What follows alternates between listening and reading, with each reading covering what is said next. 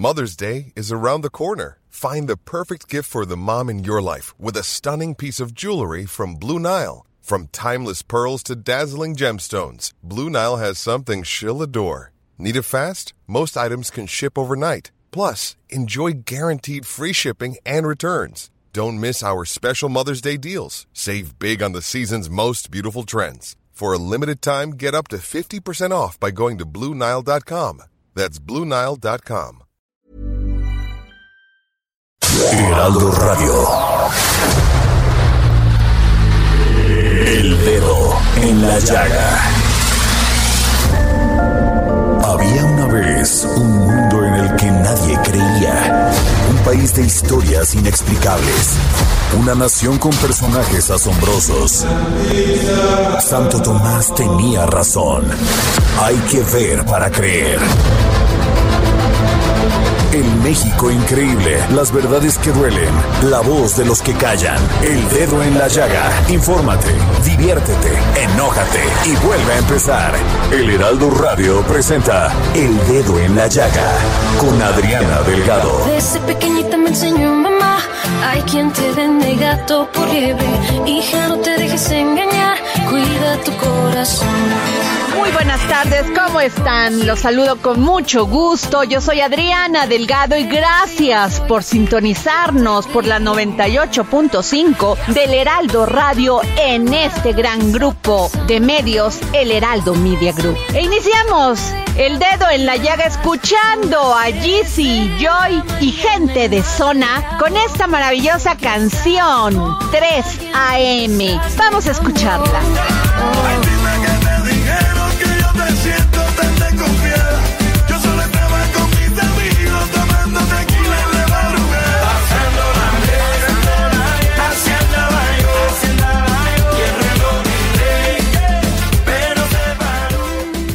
La oportunidad de conversar con el escritor y economista Luis de la Calle sobre su libro La economía de la extorsión, el lastre que despoja a México. Vamos a la entrevista. El dedo en la llaga. Licenciado en Economía por el Instituto Tecnológico Autónomo de México, ITAM, y realizó sus estudios de maestría y doctorado en la Universidad de Virginia. Fue subsecretario de Negociaciones Comerciales Internacionales de la Secretaría de Economía de México. Durante su gestión encabezó las negociaciones de México para los acuerdos de libre comercio bilateral y las negociaciones regionales y multilaterales en la Organización Mundial de Comercio. Y bueno, fue ministro para Asuntos Comerciales de la Embajada de México en Washington, cargo desde el cual tuvo una participación muy activa en el diseño, promoción e implementación del Tratado de Libre Comercio con América del Norte, el Telecán. Doctor Luis de la Calle, además de todo esto, es usted autor de este maravilloso libro, Clase Mediero, y en esta ocasión, pues me da muchísimo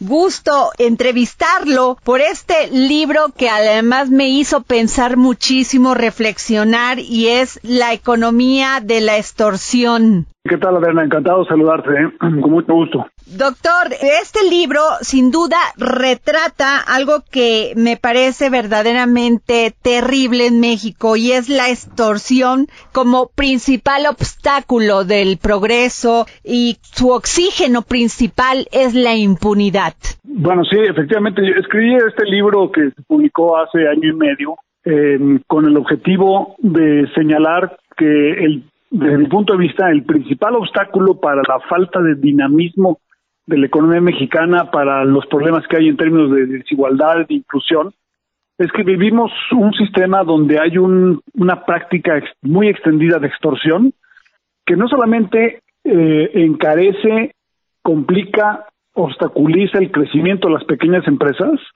sino que incluso se convierte en un incentivo para no invertir, para no crecer, porque en cuanto empiezan a tener éxito, son extorsionadas por un conjunto de distintos uh, grupos, ¿no? Tanto eh, en el ámbito sindical como en el ámbito de regu regulatorio, como en el ámbito del, del crimen y también de las propias prácticas privadas de otros agentes económicos. Entonces, en México la extorsión desgraciadamente es un fenómeno muy extendido Doctor Luis de la Calle, es muy claro que México pues no ha logrado transitar a ser un país de derechos. ¿Por qué? ¿Por qué no lo hemos logrado? Donde se respete el Estado de Derecho.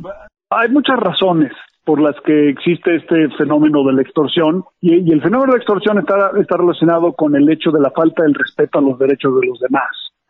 Y, y eso está, creo, creo que está eh, eh, relacionado con varias causas. Una de ellas es eh, lo que yo en el libro llamo el complejo de impertenencia. O sea, esta idea de que la- las reglas no me aplican a mí porque yo realmente no, no pertenezco, o fueron las reglas fueron diseñadas por otros grupos sociales, o eh, en México la gente es corrupta y por lo tanto yo tengo que adaptarme a esa corrupción, entonces utilizamos el complejo de impertenencia en el sentido de no pertenecer como una el pretexto perfecto para decir que las reglas no aplican. Y eso es un fenómeno muy extendido. Un- Una, una segunda característica es que en México hay una eh, percepción muy generalizada de que la propiedad que tienen las personas o las empresas no fue adquirida de una manera necesariamente legítima. y, y entonces la sensación de que la propiedad privada es ilegítima permite que eh, se justifique el hecho de que pueda ser extorsionada porque de cualquier manera las utilidades que se generan en un negocio no son de suyo legítimas porque la propiedad del negocio en sí no es legítima y eso está muy arraigado en México eh, y se refleja incluso en eh, textos desde la Constitución hasta la forma que están redactadas las leyes en términos de la propiedad. Tenemos una relación un poco compleja con la propiedad. También, obviamente, en México tenemos eh, un sistema en el que el sistema de justicia eh, pues no funciona adecuadamente y eso permite pues la impunidad y permite que la práctica de la extorsión eh, sea factible. Y finalmente hay un aspecto cultural eh, en el sentido de que en México muchas cosas que en el fondo son extorsión, en México las tomamos como una cosa natural, como si no lo fueran, y hay una aceptación social que hace que eh, eh, el fenómeno sea de, de más difícil erra- erradicación. Claro. Y también y, y la última la última eh, causa eh, está relacionada con el hecho de que los grandes grupos industriales que logran crear un sistema de distribución para todos sus productos están relativamente son relativamente inmunes a la extorsión comparado con las pequeñas empresas que eh, la, sufren de una manera más más amplia y entonces eso eso eso produce que la- la- las grandes empresas en México no sean campeonas para la erradicación de la extorsión en México. Claro, y sin duda las más afectadas son las micro, pequeñas y medianas empresas, porque los otros tienen quien los represente, las empresas grandes tienen quien los represente, doctor, de quien dé la cara por ellos, pero las microempresas, pues entre más este, estén sujetas a la extorsión y a la informalidad, pues creen que avanzan más. Sí, de hecho, muchas empresas pequeñas toman la decisión de quedarse pequeñas o de quedarse en la informalidad. En la informalidad muchas veces tienen extorsión de ventanilla única. O sea, los, extorsiona una persona o un grupo. Y ese grupo se encarga de que no los extorsione nadie más. Cuando las empresas empiezan a crecer y tratan de formalizarse, entonces los, los empieza a extorsionar un líder sindical que lo único que quiere es una renta para que eh, no quiere defender los intereses de los trabajadores, sino solamente una iguala mensual para llevar las cosas en paz. Luego los extorsiona eh, eh, protección civil en, el ámbito municipal, en el ámbito federal. Los extorsionan los inspectores laborales, los inspectores de salud. Cuando tratan de vender sus productos fuera de su colonia o de su eh, ámbito directo y se suben al periférico con su pick-up llena de manzanas o de zapatos, inmediatamente los extorsiona la policía. Eh, en el esfuerzo de crecer y formalizarse, eh, resienten un mayor nivel de extorsión, entonces sabes que mejor me regreso y me quedo pequeño y me quedo informal, donde tengo extorsionador único, pero que en el fondo es más barato. Y, eh, pero eso, eso es una tragedia, digamos, para el país, porque si las empresas escogen no crecer, pues el- la implicación para el país es que el crecimiento va a ser para todos menor. Doctor Luis de la Calle, el tema de, de todo el avance de la tecnología, de la innovación, ¿usted cree que pueda ayudar, auxiliar para que estas empresas entren en la formalidad, entren con menos miedo a ser extorsionados?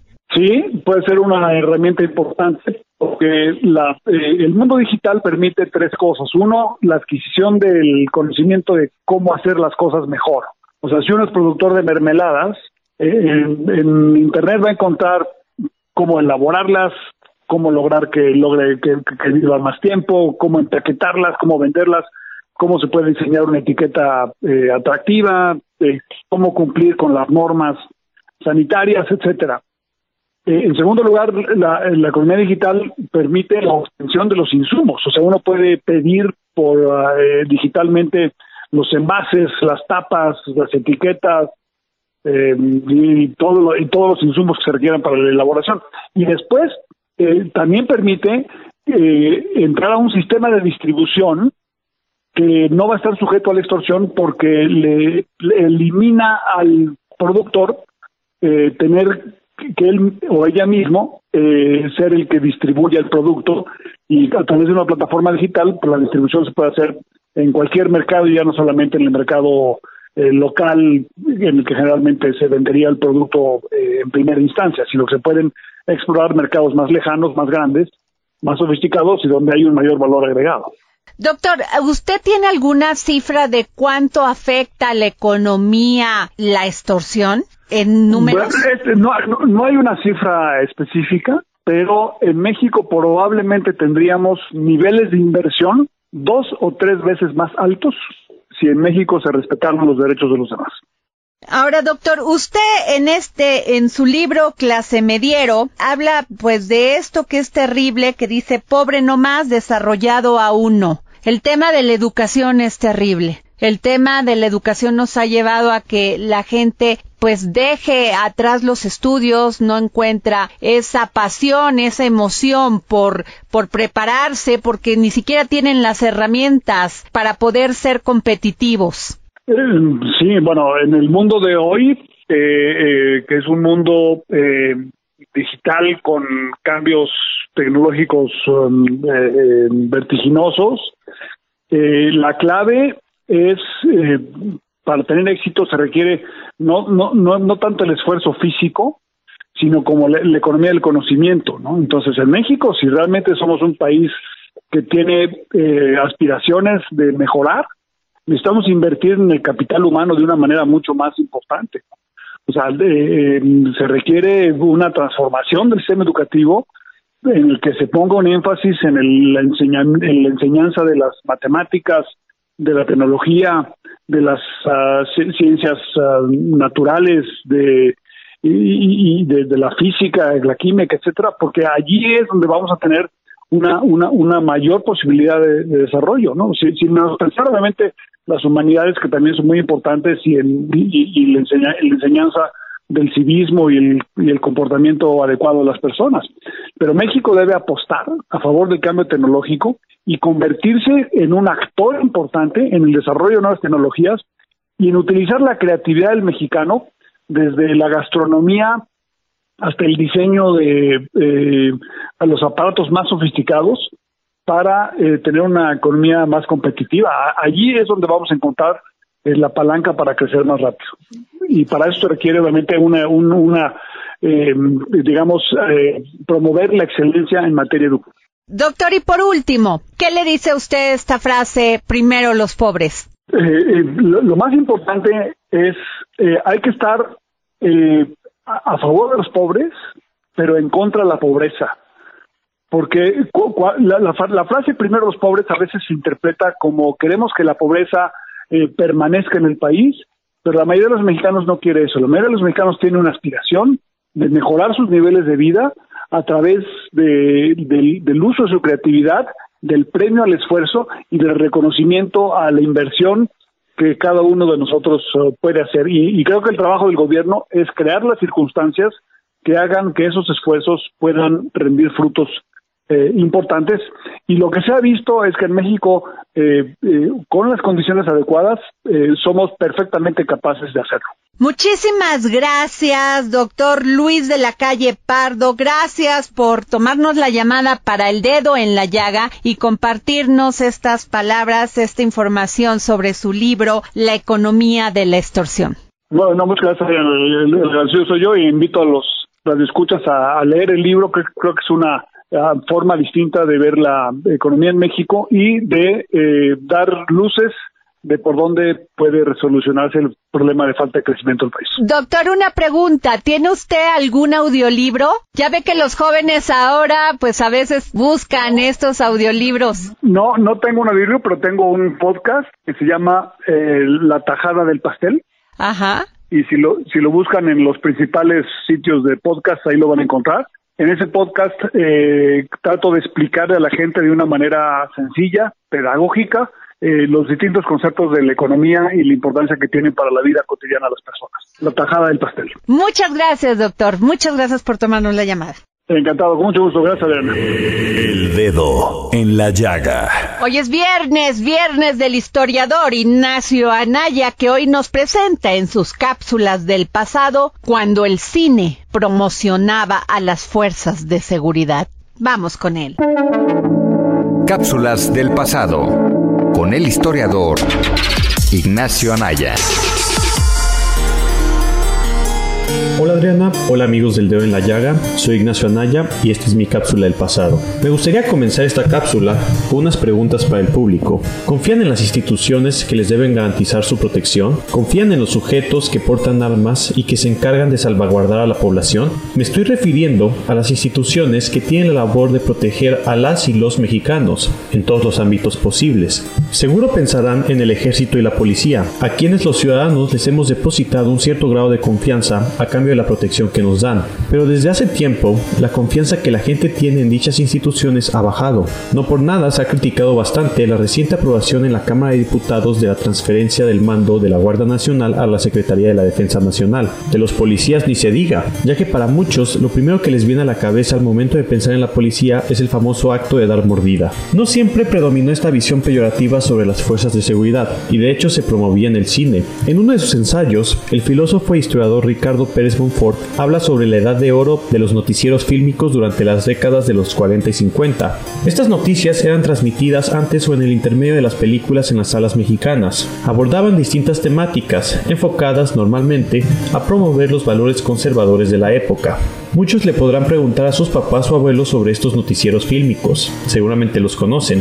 Un tema bastante común en dichos noticieros eran las secciones dedicadas a las fuerzas de seguridad y la detención de criminales. En estas escenas se mostraban a los elementos de la Dirección Federal de Seguridad realizando actos de admiración, esto con el objetivo de que el público se sintiera en manos seguras y supiera que había fuerzas combatiendo el mal. La policía y otras autoridades aparecían entonces no solo como protectores de los ciudadanos, sino también como símbolos de México, según apunta Monfort. Revisé uno de estos cortometrajes en YouTube. Se trataba de uno perteneciente a la casa productora Telerevista y con fecha de 1954. En la cinta se narraba todo el proceso que había detrás de la detección de falsificaciones en billetes con el motivo de asegurar al público de que, y cito al narrador de la cinta, a los estafadores les den gato por liebre. Estos programas enfatizaban en la seguridad que supuestamente las autoridades le brindaban al ciudadano mexicano. Antes de terminar quisiera volver a hacer unas preguntas. Si se volviera a aplicar algo similar en las salas de cine, ¿la gente confiaría más en las autoridades? ¿Se sentiría más segura? Espero que les haya gustado este episodio y recuerden escucharnos también en Spotify. Muchas gracias y hasta la próxima. Y desde Argentina y en exclusiva para el dedo en la llaga, vamos con nuestro gran filósofo escritor Hernán Melana, quien nos va a hablar hoy de qué es el arte. Vamos con Hernán Melana. Filosofía, psicología, historias con Hernán Melana. Hola Adriana y oyentes del dedo en la llaga, hoy vamos a hablar del arte y qué es el arte. El término arte lo podemos usar en varios sentidos. A veces se habla del arte de vivir, del arte de escribir, del arte de pensar, es decir, el arte como una habilidad para producir algo. Platón y Aristóteles hablan del arte como una necesidad de hacer las cosas de una manera manual e intelectual. La ciencia y la filosofía eran el arte más alto y por debajo estaba la dialéctica. Básicamente, para Platón y para Sócrates, el arte es un modo de hacer las cosas. Implica la idea de un método o un conjunto de reglas. Aristóteles, por su parte, trata de definirlo de otra manera. Él dice que los animales tienen imágenes y apenas experiencia, mientras que los hombres se pueden elevar hacia el arte, pero solo hay arte y ciencia cuando hay un juicio sobre algo universal. Para Aristóteles, entre arte y ciencia no hay demasiada diferencia. Allí donde hay algún tipo de producción hay arte. Para los griegos en general, el arte tiene un componente manual y el arte copia a la naturaleza. Es decir, la naturaleza es lo dado y el arte, a partir de esa observación, nos asigna lo creado. En la Edad Media, el término arte, ars, englobaba las artes liberales, en un sentido equivalente a saber. Las artes liberales se distinguían de las serviles, que eran las artes manuales, lo que hoy podríamos hablar de artesanía, y el resto eran las bellas artes, como la arquitectura y la pintura. En la época moderna, y sobre todo en el romanticismo, la exaltación del arte separó más esta idea de bellas artes de la artesanía. Para muchos, arte pasó a ser solo las bellas artes y la artesanía algo inferior y subordinado. Es decir, podemos hablar de arte y no arte. Y este arte estaría relacionado con principios establecidos por la estética. No una estética en particular, sino una estética que tiende a lo geometrizable, a la armonía. Allí donde hay armonía, hay belleza. Allí donde hay belleza, hay creación. Y allí donde hay belleza y creación, hay arte. Para el psiquiatra Carl Jung, el arte no es otra cosa que algo inherente al ser humano, al igual que la religión, y que es una obligación del artista mostrar su arte, ya que allí se manifiesta lo simbólico del inconsciente colectivo, a manera de catarsis. El arte necesita de la observación, es hijo de la observación y de la experiencia, y es, como diría Goethe, la culminación de la naturaleza. Me despido con una frase de Aristóteles acerca del arte, que dice así, el objetivo del arte no es representar la apariencia externa de las cosas, sino su significado interior. Libros, libros, libros con Exxon a la milla, que hoy nos habla de esta destacada escritora Agatha Christoph y su novela Ayer. Vamos con Exxon a la milla. Libros, libros, libros con Exxon a la milla. Gracias, querida Adriana. Audiencia del dedo en la llaga. Hoy les vengo a recomendar el libro Ayer, publicado por Libros del Asteroide. Es quizá una de las novelas más destacadas de Agatha Christoph, publicada tras su exitosa trilogía Klaus y Lucas, cuya publicación en España y en Europa ha sido fenomenal. Con una prosa precisa y despersonalizada, la autora retrata en esta obra las miserias y crueldades del mundo contemporáneo y ahonda en el dolor existencial y el sentimiento de desarraigo. Como ya sucedía en Klaus y Lucas, en ayer encontramos ecos de la propia biografía de Christoph, escritora húngara refugiada en Suiza que trabajó durante algunos años en una fábrica de relojes. Sandor Lester, exiliado en una fría ciudad europea, lleva una vida solitaria y monótona, inmerso en una rutina alienante en la fábrica de relojes donde trabaja. Pasa sus ratos libres escribiendo y frecuentando a gente en su misma situación o en compañía de Yolande, una mujer a la que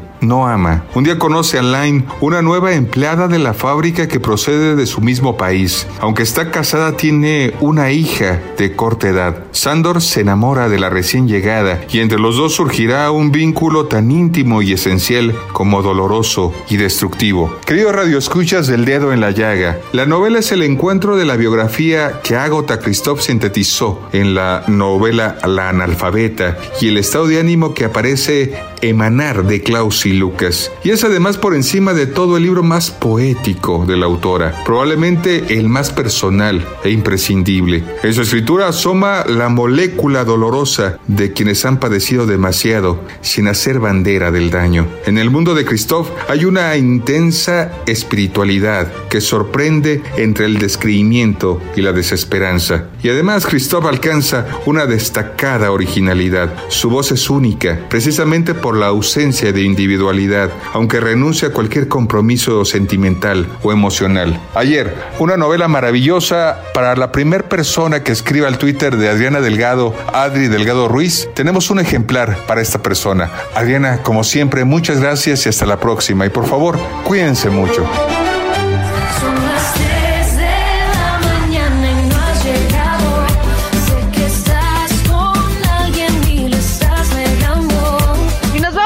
Pausa aquí para seguir poniendo el dedo en la llaga. Regresamos aquí al Heraldo Radio.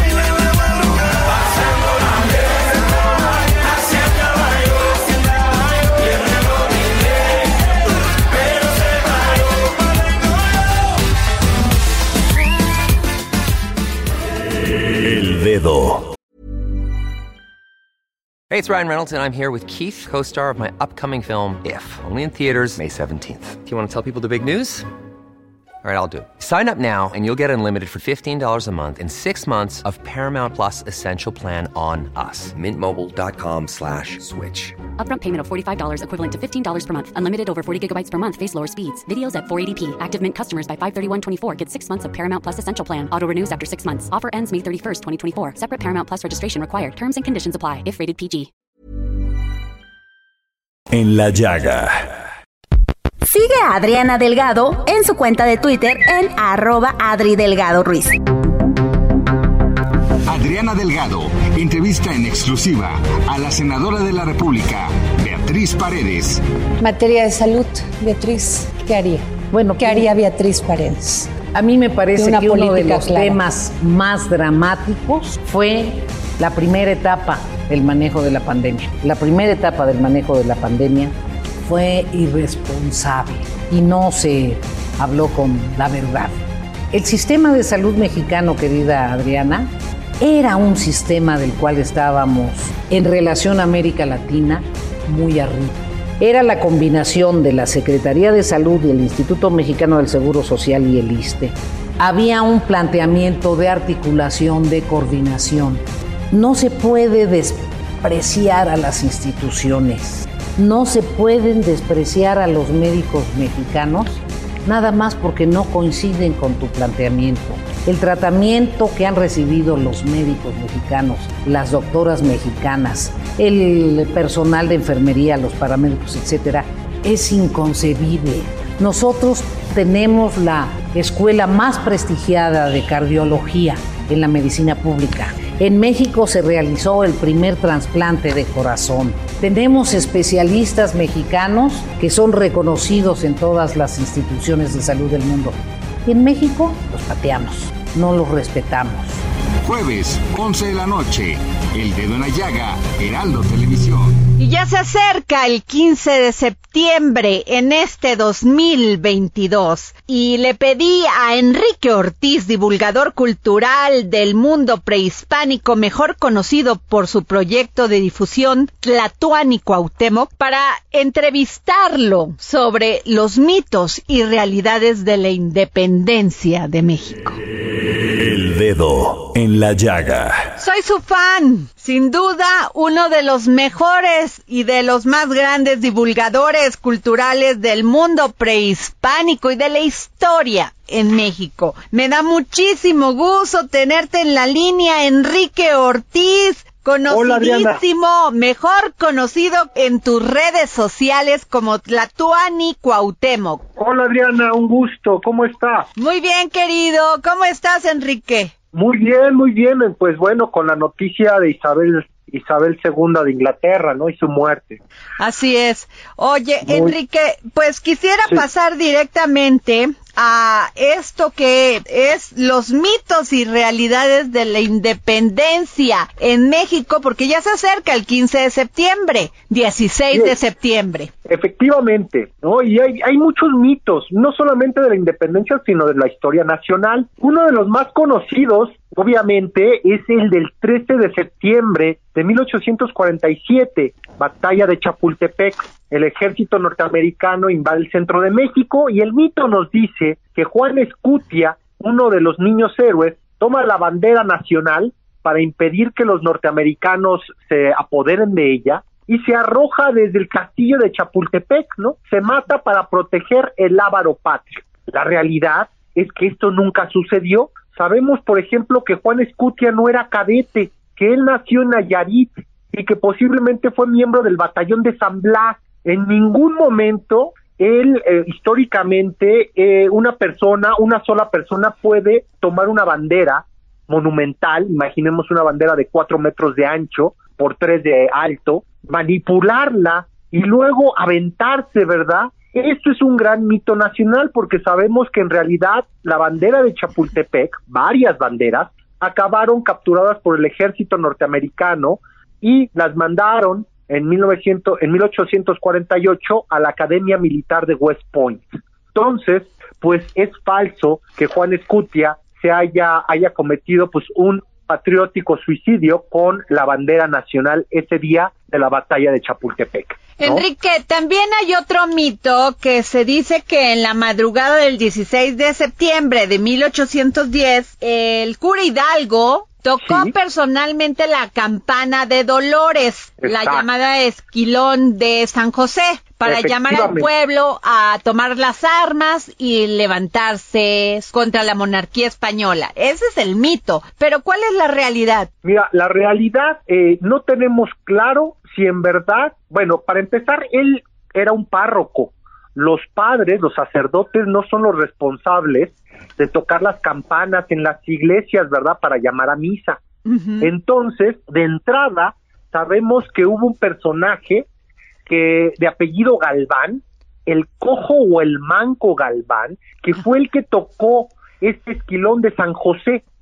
Él era el responsable de tocar las campanas llamando a misa ese domingo. Entonces, de entrada, es falso que Miguel Hidalgo tocó la campana.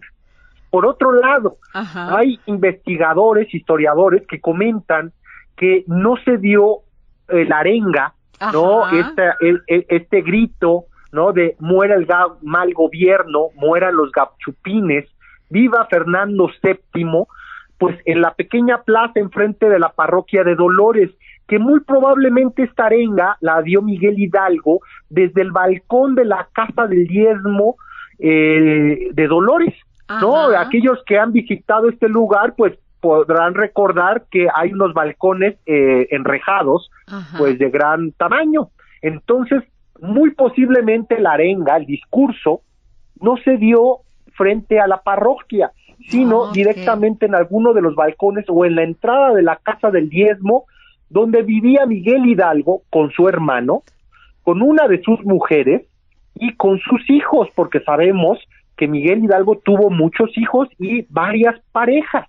Oye, entonces esto que dijo, viva la independencia, viva la libertad, viva la Virgen de Guadalupe, no, no lo dijo así, porque en la realidad dicen que dijo, viva la religión, viva Fernando VII, muera el mal Sí. gobierno. Efectivamente, posiblemente, Adriana, nunca sepamos qué fue lo que dijo Miguel Hidalgo. Hay muchas versiones de Abadi Keipo, de Lucas Alamán, entre otros historiadores y escritores. Pero al parecer, donde, donde concuerdan en gran medida, es que Miguel Hidalgo grita, muera el mal gobierno. ¿Y a qué se refiere esto? Pues a la corrupción, se refiere a, a estos acaparadores, ¿no? De los granos que incrementaban el precio del maíz, del trigo, eh, habla también de estos gachupines afrancesados, aquellos que apoyan el movimiento y la invasión de Napoleón Bonaparte que invade España en 1808,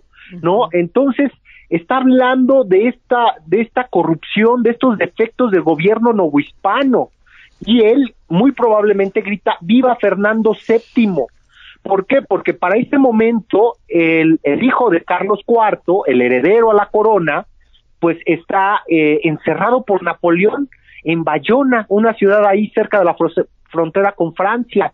Entonces lo que quiere Miguel Hidalgo ¿no? es un gobierno eh, no afrancesado y también que se libere y quien gobierne sea Fernando VII y no su corrupto padre, manipulable, ingenuo incluso, eh, Carlos IV, ¿no? El mismo que está retratado eh, eh, en la escultura ecuestre del caballito realizada Del caballito por Manuel de Tolsá, claro. que fue inaugurado en 1803 eh, en lo que fue la Plaza Mayor del Zócalo, ¿no? Y ahí pueden ver, ¿no? A todos nuestros radioescuchas, pues la cara, eh, el perfil de este Carlos IV, que incluso sabemos que su esposa, eh, eh, eh, pues estaba muy emocionada con uno de sus ministros, ¿no? Manuel Godoy. Así Entonces, eh, eh, fue, un, fue un gobierno corrupto, fue un gobierno ineficaz y fue un gobierno que le abrió las puertas a Napoleón Bonaparte para que entrara a conquistar Portugal y de pasada, pues Napoleón dijo, ya estoy aquí,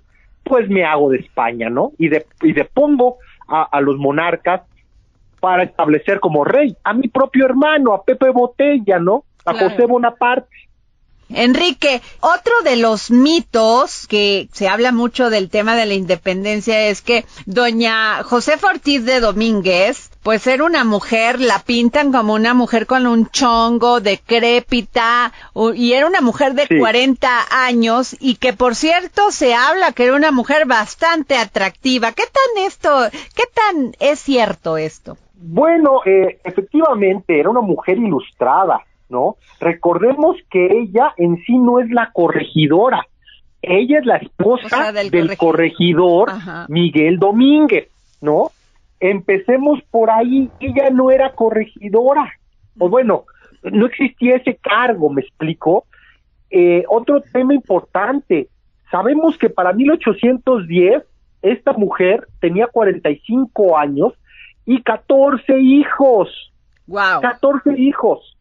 Siendo el mayor de 20 años y ya era militar.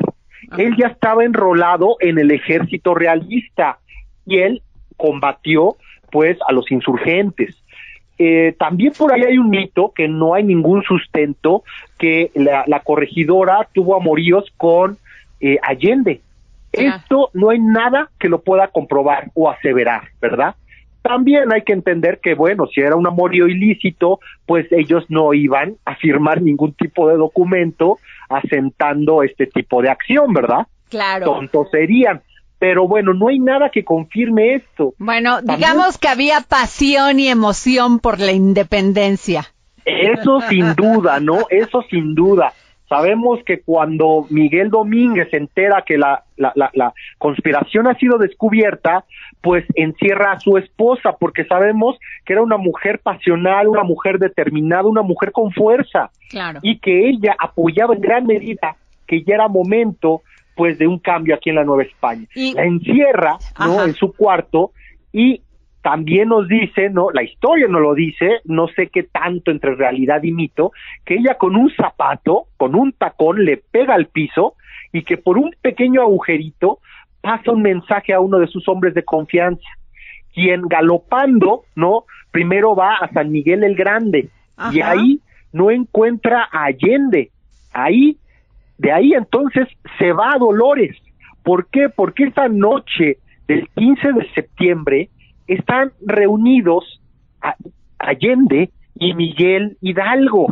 Y cuando llega y le avisa a, a altas horas de la noche que la conspiración ha sido de- descubierta, Miguel Hidalgo decide con toda la tranquilidad del mundo que platiquen del tema sentados tomando chocolate, ¿no?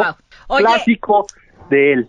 Cuéntame del Pípila, porque se conoce como mito que era un oficial joven y fuerte llamado Juan José María Martínez y que se echó una losa a la espalda para protegerse de los disparos, para prenderle fuego a la puerta, con lo cual los insurgentes pudieron tomar la fortaleza. Pero dicen, la realidad dicen que no es así. Sí, hay todo, hay todo un debate. No tenemos una gran claridad sobre el, el mítico Pípila, ¿no?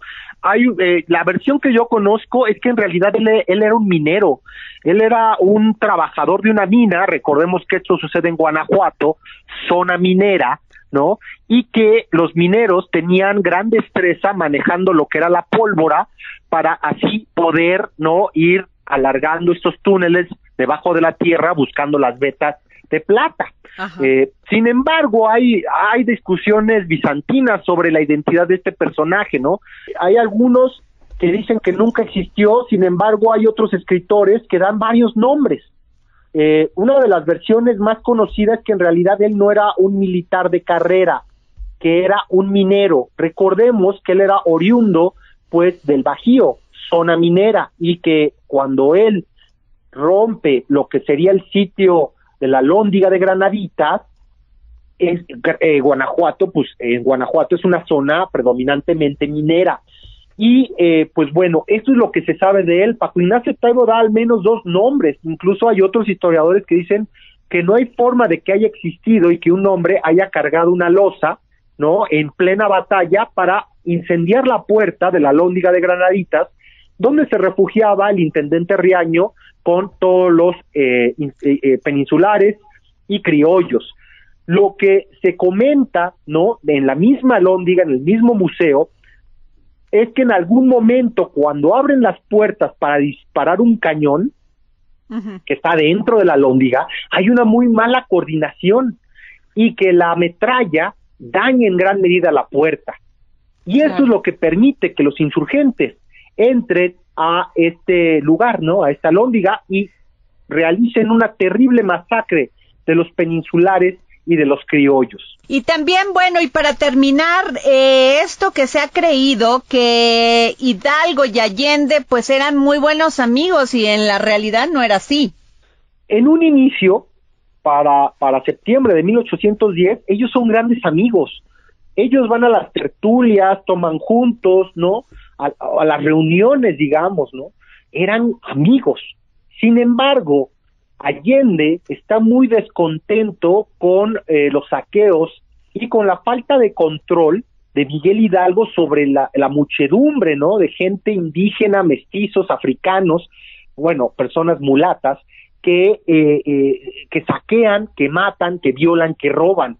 Recordemos que Miguel Hidalgo no fue militar, él era un sacerdote, mientras que Allende y Aldama eran militares de carrera. Entonces ellos tenían otra concepción de lo que iba a ser la lucha por, eh, bueno, este, esta insurgencia, esta lucha que inicia en septiembre, 16 de septiembre de 1810. Y Allende se horroriza de ver estas masacres y de ver que Miguel Hidalgo pues no hace nada o no puede hacer mucho para Por lo tanto, después de la batalla de Puente de Calderón, cuando ellos toman hacia el norte eh, y cuando son capturados en la catita de Baján, ahí ya Miguel Hidalgo es un prisionero de Allende, ¿no? Incluso por ahí hay eh, eh, eh, fuentes que refieren a que el propio Allende y su hijo Indalecio en algún momento buscaron envenenar a Miguel Hidalgo, porque era tanto el carisma y el poder, era tan popular la figura de Miguel Hidalgo que era peligroso dejarlo con vida. Sin embargo, este envenenamiento no se concreta y en Acatita de Baján, ¿no?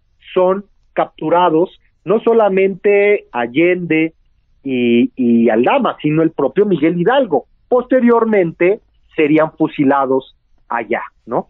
Híjole, sin duda, qué interesante, Enrique Ortiz, todo esto que nos cuentas, pero lo que realmente debemos agradecer eh, a todos estos personajes, independientemente de el mito o realidad, es que México goza de una independencia, la cual celebramos el 15 de septiembre para amanecer el 16 de septiembre. Esto es también un gran mito. Se piensa que Porfirio Díaz es el que establece el, eh, la fecha de la celebración el 15 de septiembre porque es el día de su cumpleaños. La realidad es que nosotros venimos festejando la independencia el 15 por la noche desde tiempos de Antonio López de Santana y que la conspiración y el inicio de la lucha es la madrugada del 16 de septiembre de 1810. Pues gracias, Enrique Ortiz. Como quiera, pues en México lo festejamos, sin duda alguna, y es una fecha muy importante para todos los mexicanos dentro del país y también fuera del país. Efectivamente, Adriana, solamente recordar que el 30 de julio de 1811 es fusilado Miguel Hidalgo. Así muere el padre de la patria. Muchas gracias por el espacio. Gracias a ti, querido Enrique. Gracias por tomarnos la llamada Tlatuani Cuauhtémoc. Hasta luego. Hasta luego. El dedo en la llaga. Viernes de comer y viernes de beber. ¿Quién más para hablarnos de esto que Miriam Lira y su momento GastroLab? GastroLab.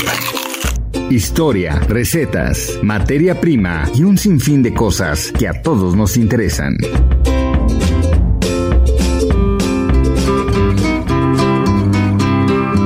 Hola, ¿qué tal Adri? Amigos del dedo en la llaga, seguimos en los prefestejos de los días patrios y nada mejor que hablar de uno de los platillos que ninguna fiesta mexicana puede faltar. Y ese es el pozol. Lo primero que hay que saber es que su nombre es de origen náhuatl y significa espuma, porque se prepara con granos de maíz cacahuacintle, el cual durante el tiempo de cocción pierde la cáscara fibrosa que lo cubre y en cuanto hierve se abre como una flor y le da la apariencia de espuma. Con el paso de los siglos, este plato tan típico ha tenido modificaciones importantes, todas ellas a partir de los ingredientes y gustos de cada región. Por ejemplo, en el estado de Guerrero se prepara verde, en Michoacán se le agrega chicharrón, en Colima se hace una versión seca y en Jalisco se agrega cerdo y chile ancho. Esta es la receta más conocida y en las zonas costeras hasta sardinas le ponen. Pero cuentan los cronistas que en tiempos prehispánicos este singular platillo era preparado con carne humana. Fray Bernardino de Sagún relata en la historia general de las cosas de la Nueva España que durante las ceremonias en honor al dios Xipetotec, al emperador Moctezuma se le servía un enorme plato de pozole coronado con el muslo de un prisionero sacrificado. La ofrenda gastronómica principalmente era para el dios de la primavera y al servirse el pozole se exclamaba una plegaria para obtener buenas cosechas. En recetas de cocina recabadas por frailes españoles después de la conquista, se manifiesta que restos del cuerpo se cocían con el maíz. Otras versiones señalan que lo hervido en el pozole no era carne humana, sino de Xoloescuincle, una raza de perro domesticado y criado para consumo humano. En fin, vaya que los tiempos han cambiado y sin duda hoy es un delicioso platillo que se sirve en todas las fiestas patrias. Si quieren conocer más sobre este platillo emblemático, vayan a gastrolabweb.com. Ahí encontrarán un sinfín de recetas para hacer pozole verde, blanco o rojo. No olviden seguirnos en nuestras redes sociales, arroba heraldo gastrolab en Instagram, gastrolab en TikTok, para ver recetas muy sencillas e ideales para este fin de semana. Por supuesto, nosotros nos escuchamos el próximo viernes aquí en El Dedo en la Llaga con más historias sabrosas. Y nos vamos con Gonzalo Lira, gran crítico del cine, y hoy nos tiene una entrevista exclusiva con Natacha Dupeirón y Michael Ronda por la película Cuando seas joven. Vamos a escucharlo. Es tiempo del séptimo arte. Películas, cortometrajes, series, documentales y excelente música. Con Gonzalo Lira. Hola, ¿qué tal Adri? Muy buenas tardes a ti y a toda la gente que nos escucha por aquí, por el dedo en la llaga. Yo soy Gonzalo Lira. Llegó el momento de hablar de la cartelera y les voy a mandar a ver una comedia divertida, una comedia ligera que además acude a una de las formas de hacer comedia que más funciona, el intercambio de cuerpos. Cuando sea joven es la película en cuestión protagonizada por Verónica Castro que cambia su cuerpo con la joven Natasha Dupeirón para, pues sí, hacer juego con qué es lo que ocurriría cuando una mujer mayor se eh, habita un cuerpo más joven y tiene que vivir en una sociedad eh, a la cual no está necesariamente acostumbrada. Platiqué con Natasha Duperón y con Michael Ronda, quienes son dos de los protagonistas, y esto fue lo que me contaron de las dificultades de hacer este personaje y sobre todo también de la emoción de que el público la vea. Vamos a escucharlos. Fue un proceso cansado, pero platicando con Raúl Martínez, que es el director de la película, yo le decía, es que tengo miedo de hacer una anciana en cliché, como, oh, mijito, ¿no? Porque, porque eso no es verdad. Y entonces llegó Maru Bravo a mi vida, que es una excelente actriz y es una excelente coach. Y con ella estuve trabajando durante un mes previo a las grabaciones y durante las grabaciones. junto con Verónica Castro. Entonces, eh, fue un proceso de justo de descubrir y de desaprender mi forma de ser y mi forma de moverme para poder crear este personaje. Yo estoy muy contento con el resultado y me emociona mucho que ustedes puedan verle y que la puedan disfrutar justo como nosotros disfrutamos. Ahí lo tienes, Adri, cuando sea joven ya está en todas las salas de cine. Yo me despido, mi nombre es Gonzalo Lira, me encuentran en redes como arroba gonis, g o n y z Que tengan excelente fin de semana. Bye.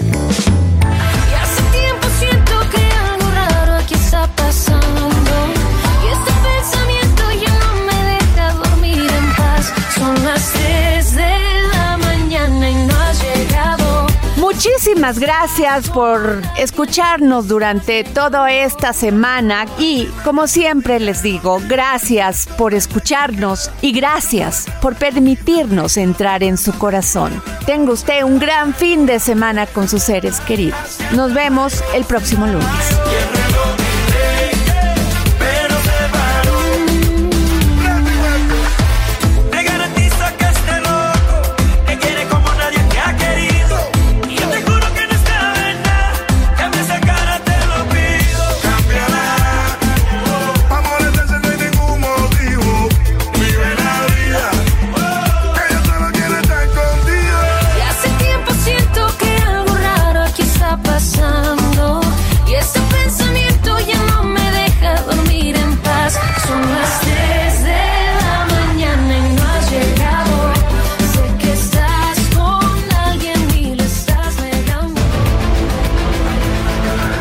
Heraldo Radio presentó El Dedo en la Llaga con Adriana Delgado.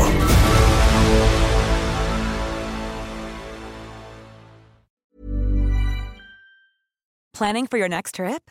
Elevate your travel style with Quince. Quince has all the jet setting essentials you'll want for your next getaway, like European linen, premium luggage options, buttery soft Italian leather bags, and so much more. And is all priced at 50 to 80% less than similar brands.